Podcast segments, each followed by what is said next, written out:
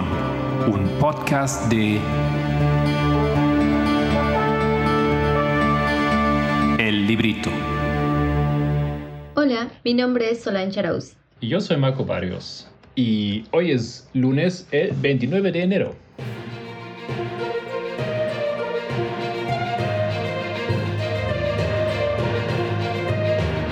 Los temas del movimiento.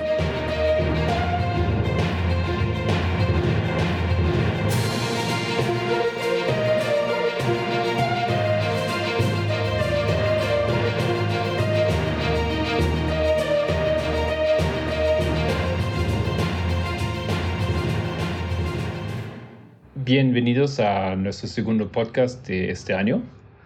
Queremos hablar un poco sobre un tema que fue discutido en la Escuela de Brasil del año pasado, 2023, en una serie conducida por Tamina Hess.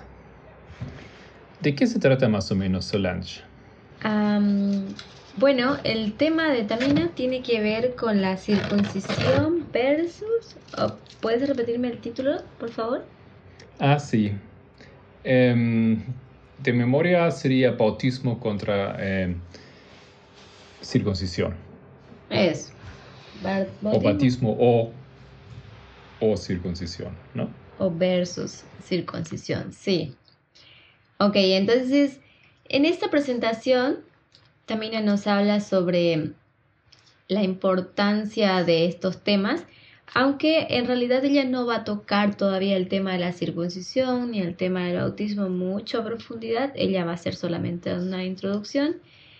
Y en esta introducción ella elabora dos preguntas que me parecieron muy importantes y en la cual también se enfoca toda la clase. Es, ¿qué es el movimiento? O sea, ¿qué nosotros entendemos qué es el movimiento y cuál es su trabajo? Y la segunda pregunta es, más enfocada a un nivel más personal es por qué nosotros entramos al movimiento y para qué. O sea, cuál es nuestra función dentro del movimiento. Entonces, ¿tú qué piensas de esto? Perfecto. Em, ahorita entramos en discusión sobre esto y espero que todos ya saben qué les espera. Muy bien. Ok, Solange. Entonces, eh, ¿puedes repetir la pregunta que me querías hacer? Bueno, sí, la pregunta, vamos a abordar primero la primera pregunta. ¿Qué es el movimiento? ¿Qué es el movimiento?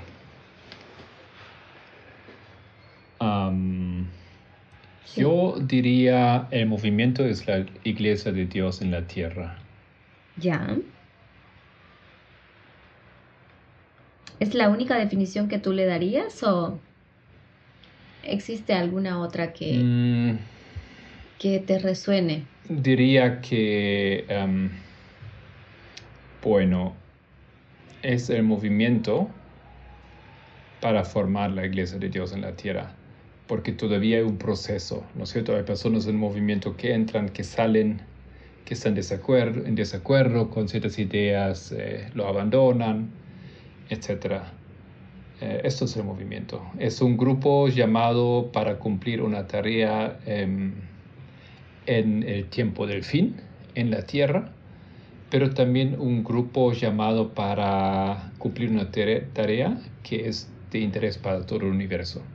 Muy bien. Ok, ahora ya que te entraste al para qué, entonces sí vamos a entrar un poquito en para qué es el movimiento. Pero antes de que entremos en para qué es el movimiento, eh, cuando nosotros hablamos sobre qué es el movimiento, nos referimos a un pueblo espiritual, a un pueblo literal.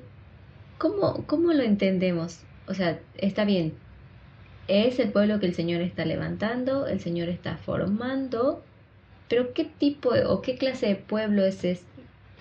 Ya. ¿Qué pueblo es este espiritual?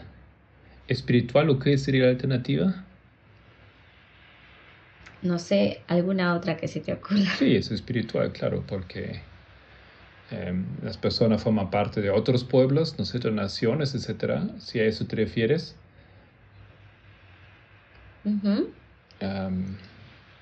Eh, la unión, ¿Y qué lo convierte? la unión es espiritual, digamos, em, sí. Creo que eso es lo que diría. Ujú. Ok, porque lo que lo, lo que lo hace un pueblo y de carácter espiritual es el mensaje que porta, ¿no? Ajá. El mensaje que, que contiene, que es un mensaje de salvación, pero de salvación para quiénes. Bueno, em, tiene objetivos tanto eh, personales como uno se salva a sí mismo, ¿no es cierto? O una hace lo posible para que sea salvado, porque la salvación viene por Cristo, pero también uno se empeña para salvar al prójimo. Entonces tiene una, una doble tarea o, o meta. Aunque no puedo salvar al prójimo, obviamente, pero puedo ayudarle, puedo incentivarle, puedo llamarle la atención y dirigir para que él entre en el proceso de la salvación. Ok. Entonces, estamos definiendo el movimiento como un pueblo que el Señor está levantando, que es de carácter espiritual, debido o por el mensaje que, est- que porta, ¿no? Que es un mensaje de salvación, que no es solamente para aquellos que, que creen en el mensaje solamente, sino para todo, es para un mensaje de salvación para el mundo, Es para el mundo y como, para el mundo y como dije, es también un mensaje de salvación para el universo. Porque eh, creo que tenemos que eh, entender que el universo en su estado no es a salvo todavía. Hay interés de parte del universo de entender algunas cosas para asegurar, digamos, o para sellar la, la, la seguridad eterna de todo el universo. Ok, me parece bien. Entonces ahora sí, necesitamos entonces entrar un poquito en la siguiente pregunta. ¿Para qué está el movimiento? ¿Cuál es su función del movimiento? Bueno, el movimiento surge en el tiempo del fin, 1798. Em, ese tiempo del fin quiere decir que la última generación ha llegado antes de la segunda venida de Cristo. Y esas personas, las personas en la tierra, es- son llamadas para eh, entrar en, en- al reino de Dios. No obstante, alguien lo tiene que comunicar esto. Alguien lo tiene que avisar, alguien le tiene que indicar qué tienen que hacer para prepararse para la venida de Cristo. Y eso es la función del movimiento, tanto en palabra como en acciones de, de, eh, comunicar esto a los seres humanos. ¿Puedes repetirlo de una forma más puntual? preparar. El movimiento está para preparar las, los seres humanos para la segunda venida de Cristo. Ok. Para preparar un pueblo de la que se presente delante de Dios en la segunda venida. Cuando nos ponemos a pensar un poquito sobre lo que es, sobre cuál es la, la función o la misión, el por qué el movimiento, eh, el para qué está, creo que es importante, ¿no? Porque en realidad nosotros no, quizás cuando nos hacemos esa pregunta, no tenemos una respuesta clara de, de, para dar sobre qué es el movimiento. Y creo que es importante que nosotros podamos comprender esto. El movimiento está, como tú dijiste, para preparar un pueblo, para alcanzar un pueblo que por mucho tiempo ha estado disperso, que es el mundo en realidad, ¿no? Que para traerlo a los pies de Cristo. Y nosotros predicamos ese mensaje no como antes desde un púlpito, sino a través de nuestras acciones, nuestras relaciones, que son un factor muy importante en nuestro tiempo.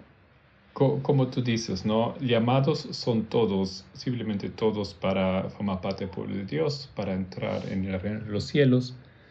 Pero hay un pueblo específico, la iglesia adventista, que ha sido preparada a través de un proceso largo. Una historia que desemboca en la formación de esa iglesia. y ya, tiene, ya había sido preparado en sus inicios esa iglesia para la venida de Cristo. Pasaron cosas, se alejaron, olvidaron, descartaron, cambiaron, etc. Pero hay una base de la cual eh, se puede partir, ¿no es cierto? Hay varias cosas que son necesarias que esta iglesia abraza y desde luego de ahí comienza eh, Dios eh, de formar el pueblo. Em, como hay algunos que, aunque sea algunos eh, asuntos básicos, ya entienden y abrazan, ¿no es cierto? Claro, y nosotros tenemos que entender también esa diferencia, ¿no? Entre la iglesia adventista y el movimiento también, porque si bien ambos pueblos tienen la misma misión, nosotros tenemos que entender que hay un pueblo que tiene herramientas que, em, por decirlo de alguna forma, más desarrolladas para interpretar, entender las escrituras y sobre todo para saberlas impartir, porque no se trata solamente ahora de de decir lo que yo creo, lo que yo pienso o lo que dice la profeta, sino tienes que poderlo interpretar y creo que el movimiento tiene las herramientas necesarias, o sea, la metodología necesaria y también hemos aprendido a ver más allá de lo que simplemente es una lectura simple. Sí, correcto. Y, a mí me ayuda mucho esa visión de que estamos hablando aquí de un conflicto de los siglos. Em, anda por siglos ese conflicto y es todo un proceso, ¿no es cierto? Y Dios llevó eh, las diferentes generaciones de la historia de la tierra a descubrir, a entender varios puntos necesarios. Em, y bueno, y eso desemboca en nuestra generación y desemboca en una sociedad que también ha hecho avances en varios aspectos. Y finalmente en el movimiento que es llamado de combinar los desarrollos tanto externos en las sociedades como internos, o sea, em, dentro de la iglesia. Sí, eso es cierto. Me parece correcto. ¿Algo más que podemos añadir? Ah, eso, que acabas de decir, vamos a agregar en ese aspecto también que tenemos que diferenciar que el movimiento representa em, una historia interna de los eventos que acontecen a nivel espiritual, pero también em, que tienen su impacto dentro del movimiento de forma interna, ¿no? Hablando que cuando nosotros hablamos del movimiento que está dado para la salvación, o sea que es un grupo, un pueblo que Dios levanta para trabajar y, para trabajar por el mundo, para salvarlos, nosotros pensamos eh, que es un, es un movimiento que es capaz de interpretar eventos proféticos, pero también eventos sociales. Entonces nosotros nos vamos a manejar dentro del movimiento en dos líneas, una línea interna y una línea externa, ¿no? Y el movimiento es capaz de comprender em, tanto los eventos internos como los eventos externos. Y eso es sumamente importante. Yo hice un estudio últimamente donde eh, hablé un poco del desarrollo de nuestra visión del fin. A lo largo, yo digo nuestra, pero viene de, de mucho tiempo atrás, ¿no es cierto? cómo los protestantes vieron el fin, cómo la iglesia adventista, cómo los mileritas y cómo finalmente nosotros vemos el tiempo del fin. Y en este proceso entendemos hoy en día que ha sido muy importante de entender los eventos del mundo, los eventos externos, como decimos. Y en esto hemos visto que los protestantes, los mileritas después del chasco, o, poco antes del chasco, y también eh, los adventistas descartaron abiertamente, directamente, eh, que habría que entender lo que pasa en el mundo y, conectarlo con los eventos eh, proféticos o con la información que tenemos por la profecía. Esto ha sido fatal, ¿no es cierto? Porque desde luego no han sido capaces de entender las señales del tiempo. Exacto, y nosotros también hemos pasado por ese proceso, pero hemos superado eh, esa fase, ¿no? De no poder comprender de no querer ver. Hemos ya pasado por esa fase y hemos entrado ya en el proceso que permitiendo al Señor que trabaje en nosotros para darnos comprensión. Y para eso se ha tenido que pasar un proceso total de desaprendizaje y reaprendizaje, ¿no? Bien, ¿te parece si hacemos una pausa y pasamos a la siguiente pregunta? Ya, perfecto.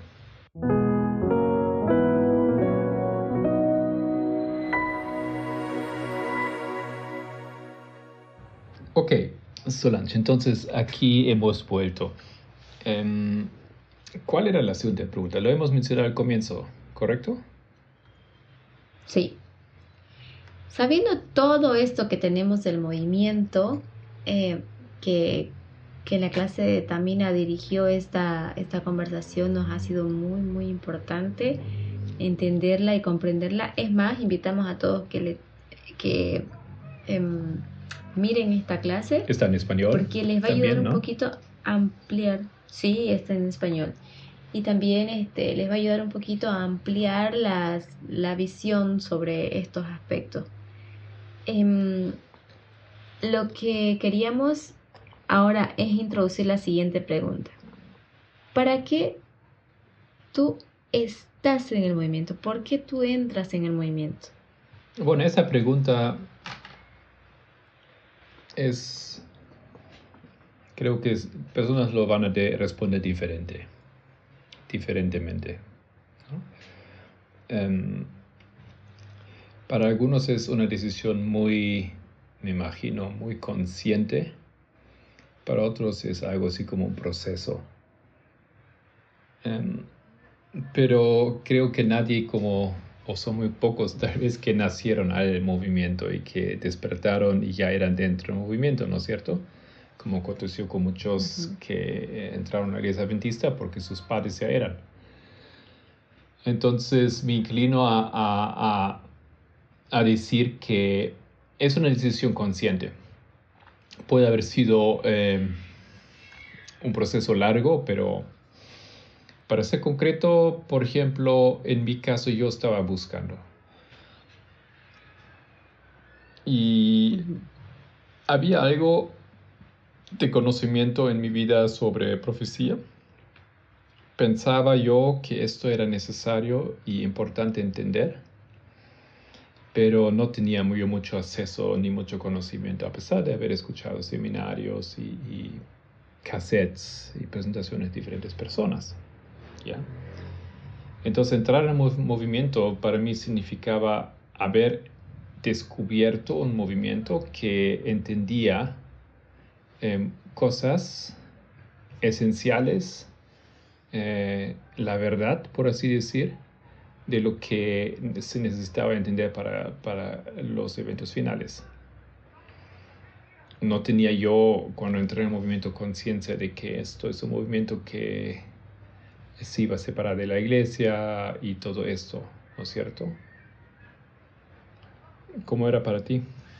Pues para mí era una experiencia tal vez como tú dices un poco diferente, porque aunque yo también tenía la misma convicción que tú de que profecía era algo que se tenía que entender, que se tenía que comprender, en mi experiencia profecía fue presentado como algo que no cualquiera lo puede entender, solamente los pastores que estudian mucho y que son muy dedicados, personas muy eruditas.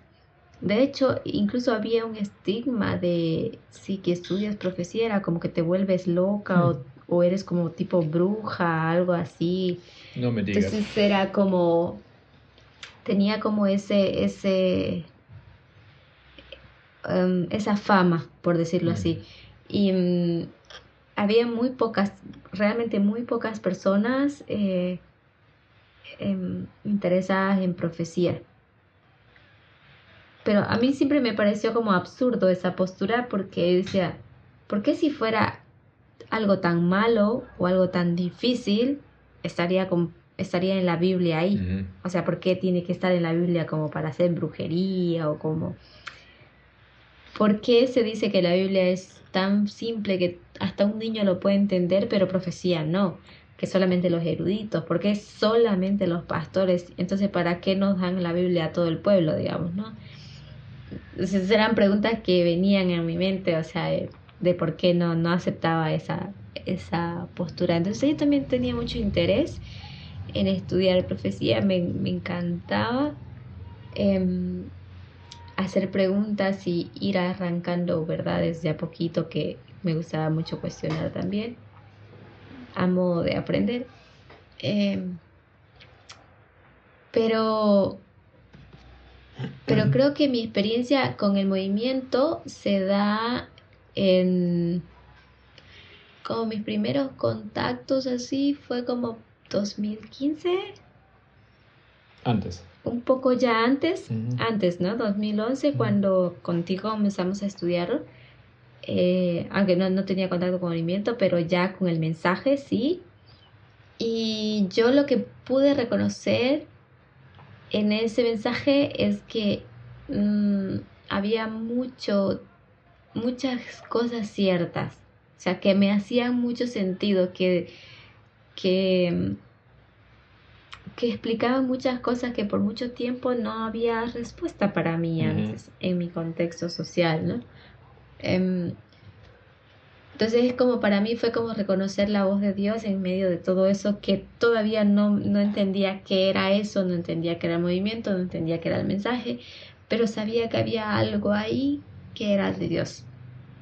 Entonces simplemente como que seguí esa voz. Muy interesante. Es un poco diferente, como tú dices, pero a la vez es, yo veo algunas cosas similares, ¿no es cierto? Porque había una búsqueda, había habían preguntas, habían cosas eh, eh, inconclusas que quería saber. Y para mí también era así.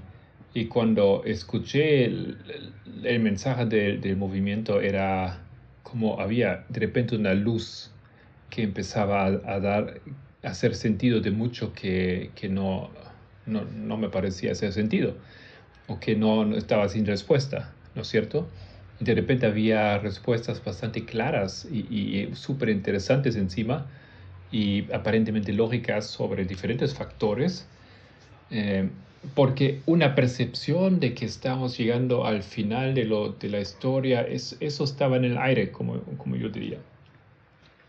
Eh, no sé si era por no recuerdo muy bien por qué factores, eh, si es algo que estaba en la sociedad, en la iglesia, ¿no es cierto? Pero algo, como había la pregunta, eh, si no estamos ya llegando al fin, y, y, pero de dónde había respuestas, no había, de la iglesia no venía nada, ¿no? Mm. Eso es cierto. O nada que realmente eran como respuestas de padres que no quieren contarle todo a sus hijos o que no saben bien la respuesta y, le inventan alguna respuesta que viene de su posición patriarcal, digamos, ¿no? De imponerse y, matar, digamos, la curiosidad del niño. Así para mí era lo que la iglesia decía. Pues sí. O sea, existen mil, mil porqués tú entraste, del por qué uno entra al movimiento, ¿no? Las personas, como tú dijiste, cada persona va a tener una experiencia diferente, por ende una respuesta diferente a eso. Pero todas esas respuestas igual como que nos juntaron a todos en el mismo camino.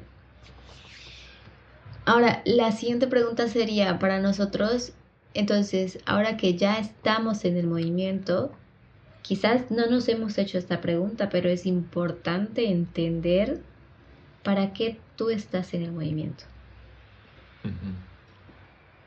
Porque el para qué, ahora que tú ya estás en el movimiento, entonces tienes que preguntarte para qué tú estás en el movimiento. Y quizás parece una, una pregunta demasiado obvia, pero realmente es muy profunda.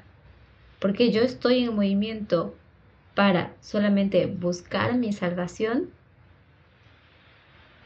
para solamente aprender más, saber más de lo que otros no saben, pero que nosotros en el movimiento poseemos esa verdad, algo así. Em, ¿Para qué realmente estoy en el movimiento? ¿Para ayudar, salvar al mundo? Y si esto y si la respuesta es la segunda, como para ayudar, para salvar al mundo, para llevar este mensaje al mundo, entonces tenemos que preguntarnos qué realmente estamos haciendo eh, para lograr este objetivo. Porque Tamina, por ejemplo, ella introduce este aspecto que ella dice, en realidad si es que de verdad nosotros estamos aquí para aportar este mensaje y llevarlo al mundo, ¿qué estamos haciendo para que se dé? Porque el movimiento carece de maestros, no hay personas que quieran presentar, que quieran asumir responsabilidades de liderazgo. Las personas están huyendo de las responsabilidades y simplemente están enfocados en su propia salvación lo cual no es malo, pero entonces nuestro objetivo de para qué estamos en movimiento, tenemos que cuestionarnos si es realmente un objetivo servicial, o sea, de servicio. Y tal vez personas piensan que muchos que entran en el movimiento o que han entrado ya pues han encontrado una estructura entraron en un momento donde ya había líderes, donde ya había organización, donde ya había ministerios, ¿no es cierto? Y esto les facilita, por supuesto, la vida en ese sentido y tú puedes simplemente convertirte en un, en un espectador o un seguidor. Pero para mí, creo que nosotros varias veces hemos tocado ese tema en reuniones o en esas discusiones con, con los grupos, ¿no es cierto?, en los estudios que parece una postura bastante arriesgada de no hacer más nada que escuchar o tal vez estudiar. Porque si tú no vas más allá, no sé en qué momento piensas participar del movimiento de una manera eh, activa, ¿no es cierto? Em, un asunto es estudiar, eh, tú mismo en casa, eh, estudiar las presentaciones originales, o sea, no, no el estudio que se hace a veces, que nosotros hacemos eh, muchas veces después de un tema, ¿no es cierto? eso es más bien como una manera, yo pienso, un auxilio para, para pues, motivar personas de, de, entrar en, en, en, ese modo de estudiante y de hacer preguntas y de entender que hay algo que es importante de, de entender y ver. Pero lo que necesitarías hacer es, es tú mismo hacer más y hay mucho más que se puede hacer. Y, cada uno puede venir con ideas, podría, digamos, ¿no es cierto? Eh, podría mm, hacer mil cosas, ¿no es cierto? Claro, ahí es donde tú tienes que preguntarte si realmente tu objetivo es para aportar este mensaje y llevarlo al mundo. Después de que tú te preguntes qué estás haciendo para alcanzar ese objetivo, entonces ahí, ahí es lo importante, ¿no? Ahí surge, ahí surge el interés de cada uno de nosotros en buscar formas de acceder a, a este objetivo, alcanzar este objetivo. Por ejemplo, em, ya, no, no tengo mucho talento como para, para convertirme en un orador, quizás no es lo mío, ¿te das cuenta? Entonces, pero por lo menos aporto, discuto, investigo, participo en la clase, porque como que al dar información, entonces en esto eh, tú realmente contribuyes al conocimiento no solamente tuyo, de tu pregunta, de tu duda que puedas tener, sino también del resto de las personas que se pueden terminar, pueden terminarse conectando o atando esa información, como sumando información, por ejemplo, que verifique, como también nos puede ayudar bastante en, por ejemplo, hacer una buen, un buen uso de metodología y saber distinguir ¿no? las cosas así. Claro, es así como en agencias creativas se necesita gente para que participen en brainstorming. A ver, ideas, eh, sugerencias, eh, uno propone eso, después el otro dice, no, esto no va a funcionar por esto, aquello, o este, esto ya hay, o esto ya hicimos, ¿no es cierto?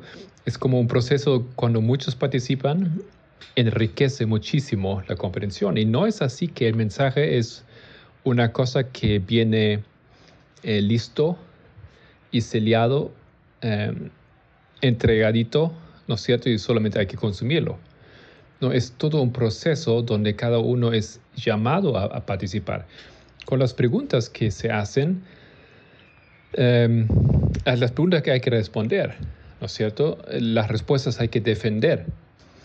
Y las personas dicen, mm, no me convence, eh, no funciona, pero ahí se dijo así, se dijo así, o te había dicho esto, o eso no algo que no veo. Entonces, ¿no? Básicamente se prueba y se, se, se, se, em, pone bajo una, una prueba, literalmente, ¿no es cierto? Las respuestas que el movimiento tiene en el momento que son discutidos en grupos y presentados nuevamente y puestos en otras palabras. Entonces, cada persona de esa manera participa en la formación del mensaje.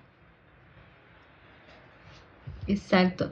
Y también ahí, ahí realmente eh, se ve cómo tú eres partícipe de tu propia salvación, ¿no? Y no simplemente un consumidor de. Porque el problema con ser consumidor, ¿qué es? Es que nosotros solo somos simples estudiantes, ¿no? Y un estudiante consume, cree y absorbe todo, pero no es capaz de, o sea, nunca deja de ser estudiante. Entonces, por eso es que nosotros tenemos que aspirar a ser maestros, donde desarrollamos y creamos información a base de una buena metodología, una buena interpretación, un buen análisis. Pero esto es algo que se entrena, que no, o sea, no, nosotros lo hemos aprendido recién, todavía muchos tenemos errores, digamos, ¿no? Entonces es importante que, que podamos soltarnos, ¿no? En esta, en esta fase ya, eso realmente me parece un, un, aspecto muy interesante de, esa, de ese estudio eh, de Tamina, de que es un tema que, bueno, creo que cada uno entiende su importancia.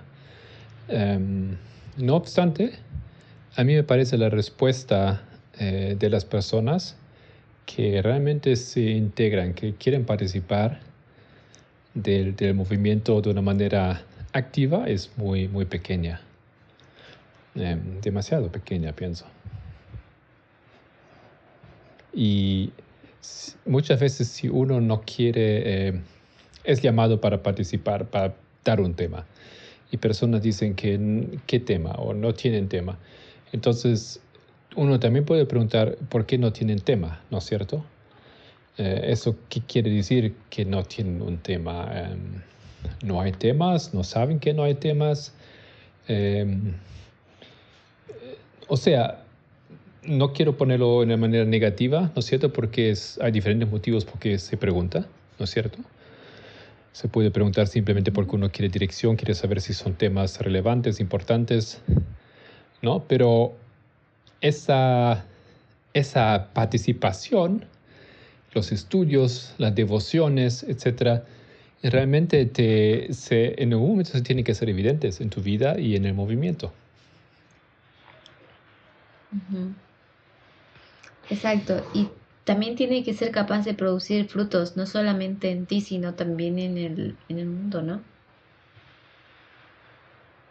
Creo que ese, eso es algo que tiene que convertirse en algo visible. Y justamente la temática que nos mueve mucho en el movimiento, la temática de la igualdad. Pues este tema es algo que totalmente se, se tiene que reflejar en tu vida. Y no hay cómo escaparlo, ¿no? ¿No es cierto? Más aún si tienes familia o si estás casado, si estás en alguna relación con otras personas, lo que todos somos eso se tiene que manifestar y se pone a prueba. En el mismo movimiento obviamente también se pone a prueba. Que pero hay maneras donde uno puede escapar, digamos, ¿no es cierto? Tú puedes decir que aceptas eso, pero en tu vida no lo pones en práctica. Pero en tu familia, con tu esposa, con tus hijos, ¿no es cierto? Con vecinos, gente con convives, esas cosas se van a manifestar. Exacto. Y precisamente con, con este punto hace el enlace Tamina cuando ella dice, cuando nosotros antes, eh, bueno, hablando del pueblo de Israel antiguo, y dice, antes ellos solamente podían formar parte del pueblo de Dios solamente por nacer en un pueblo, por tener la sangre judía, o sea, por ser parte de... No había opción, ¿no? y, y los, los judíos tampoco tenían opción de elegir qué religión tener, que no tenían libertad religiosa. Claro, claro. Eran judíos por nacimiento. Ah. exacto, o sea, ellos no tenían esa, ese poder de elección de decidir, pero yo no quiero servir a Jehová. O yo sí quiero hacerlo. ya estaba dictado que se tenía que hacer. Y esto cambia con el bautismo de Juan, que introduce Juan y, y Jesús también, Juan el Bautista. Porque lo que cambia en esa transición es que ahora no solamente, no solamente aquellos que tenían la sangre judía podían formar parte del pueblo de Dios, sino todo aquel que quisiera. Y es más, el que tenía sangre judía también podía elegir no ser parte. Se les otorgaba el derecho a decidir, a elegir. Mira, me alegro que... Y, esto... Termina. dime. No, no, dime. Me alegra que, que, resaltes ese punto porque es algo que no había entendido muy bien, esa conexión con ese título eh, de esa presentación. Pero claro, ahora me hace mucho sentido. Um, Súper interesante, ¿no es cierto? Es una totalmente una novedad, pienso yo. Era una novedad en ese tiempo, ¿no? Exacto. Y lo que, lo que para, para mí todavía resuena mucho y fue fue realmente eh, novedoso, se puede decir, es que para cuando, cuando se introduce el modelo del bautismo, em, nosotros ingresamos al pueblo de Dios por elección. Y también lo que acontece en ese momento es que a Dios de alguna forma le deja de importar el género a Jesús porque el pueblo de Dios también podía formar, las mujeres podían ingresar. Antes no, el pueblo de Israel antiguo no podía, la mujer solamente era salva si estaba con su marido, con su familia en orden. Pero con el bautismo estas cosas cambian. Entonces en ese momento también se, se introduce de alguna forma una cuestión de género dentro del bautismo, ¿no? Entonces, si nosotros hablamos de circuncisión versus bautismo, habiendo escuchado estos puntos que acabamos de presentar, ¿cuáles tú serían, cómo tú podrías resumir los pros y los contras o las diferencias de la circuncisión con el bautismo?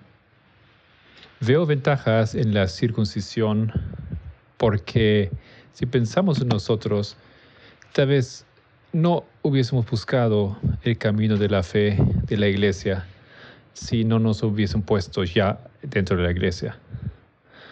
Entonces en la circuncisión ya estás puesto dentro de un, nido donde puedes encontrar la verdad.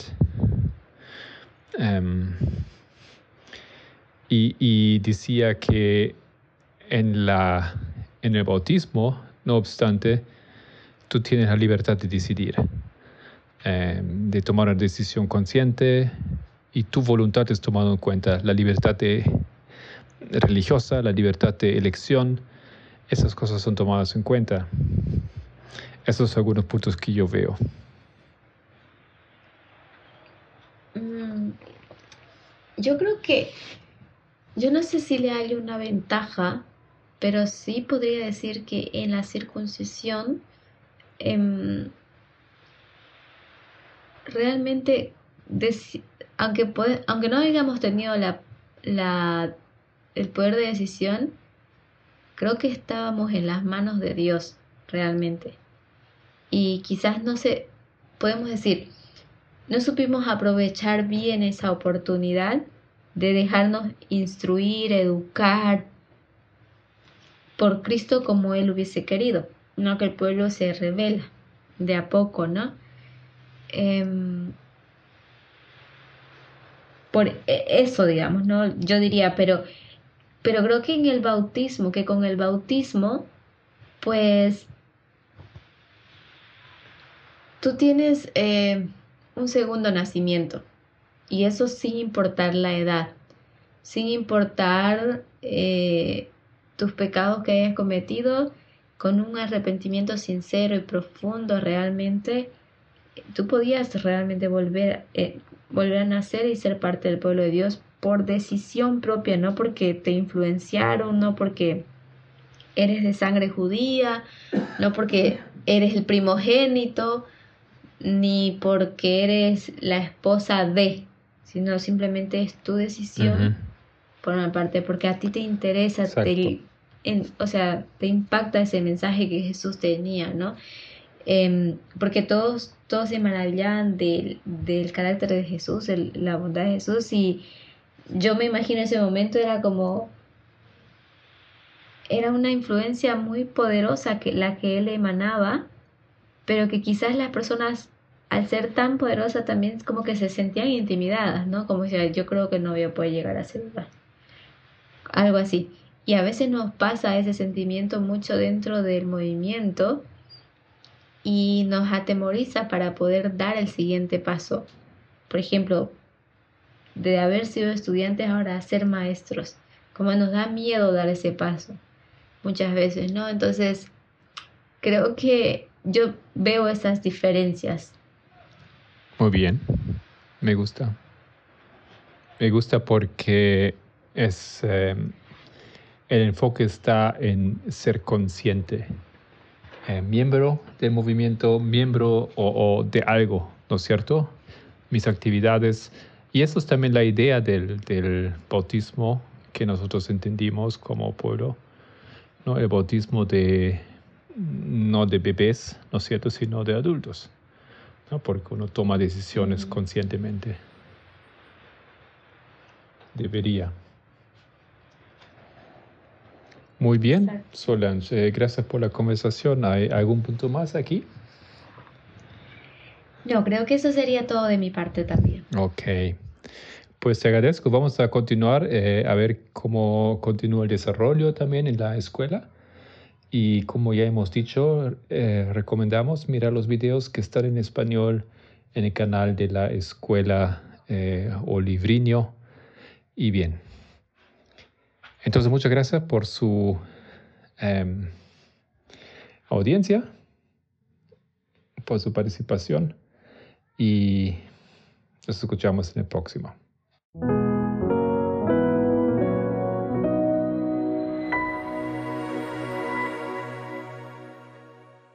Muy bien, en cuanto a los temas de movimiento, hemos tenido em, un estudio, dos estudios esta semana. He presentado un tema el, el sábado pasado que era una continuación de un estudio que habíamos empezado el viernes, ¿no es cierto? Y hemos empezado, hemos hablado de algo que aconteció en la Iglesia Católica. La idea era de ponernos al tanto de la línea de la falsificación, de lo que pasa allá. Y entonces em, he estudiado el tema de, de, la, de ese documento que fue publicado por el Vaticano justamente en diciembre año pasado, que se llama Fiducia Supplicans.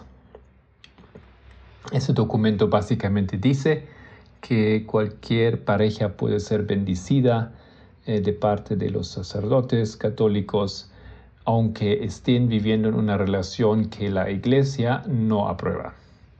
Y bueno, hay un terremoto eh, En consecuencia de esto hay toda una discusión en la iglesia.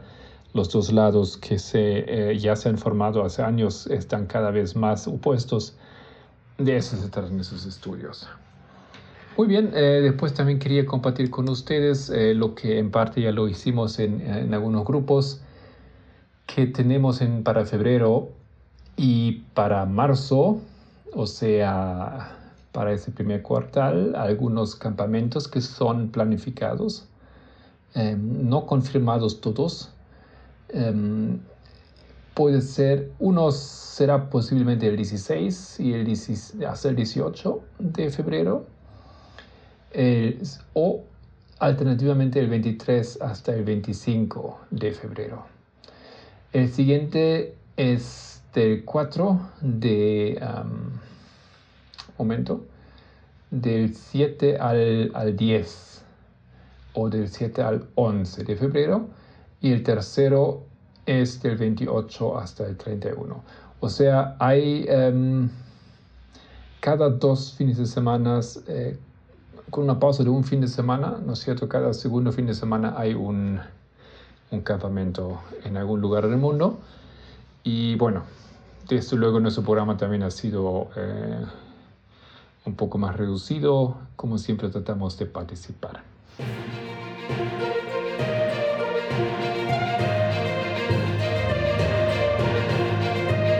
Esto era los temas proféticos del movimiento en Mis Palabras.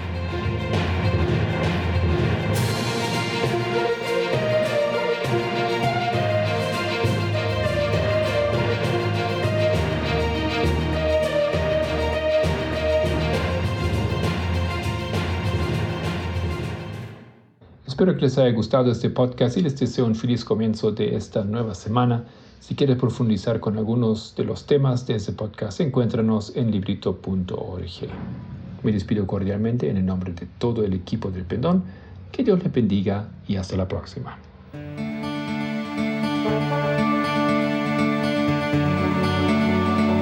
El Pendón, un podcast de